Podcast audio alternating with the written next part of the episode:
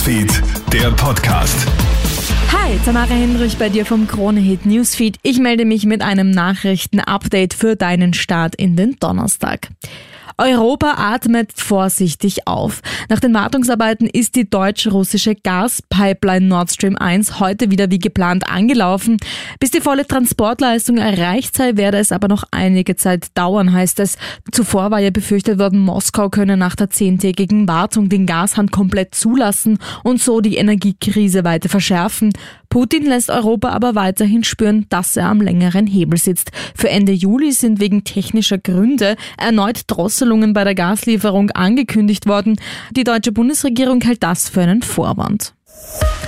Ab wann wird es zu heiß? Aufgrund des Klimawandels müssen wir uns auf immer heftigere Naturereignisse einstellen.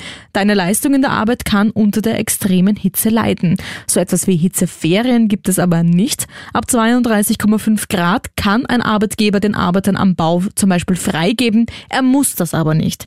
Setz dich nicht unter Druck, sagt Arbeiterkammerexperte Alexander Haider. Bei so hohen Temperaturen ist die Leistungsfähigkeit begrenzt, sowohl bei körperlichen Tätigkeiten wie auch bei geistigen Tätigkeiten. Also man darf nicht erwarten, dass Arbeitnehmer dieselbe Leistung erbringen unter diesen extremen Hitzebedingungen wie bei Normaltemperaturen. Eine Horrortat erschüttert Frankreich. Südlich von Lyon hat ein 22 Jahre alter Mann gestern fünf Familienangehörige getötet, darunter auch drei Kinder. Bereits am Dienstagabend hatte sich der Mann im Haus der Familie verschanzt, bewaffnet mit einer Schusswaffe und einem japanischen Schwert.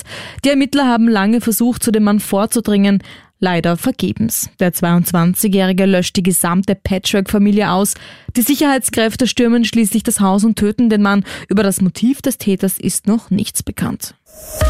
England ist bei der Frauenfußball-EM als erstes Team ins Semifinale eingezogen. Die Gastgeberinnen schlagen gestern in Brighton die Spanierinnen mit 2 zu 1. Spannend wird's heute auch für unsere ÖFB-Damen. Im Viertelfinale trifft Österreich heute Abend auf Deutschland. Das war's derweil von mir. Alle Updates holst du dir wie immer im Kronehit Newsfeed oder online auf kronehit.at. Kronehit Newsfeed, der Podcast.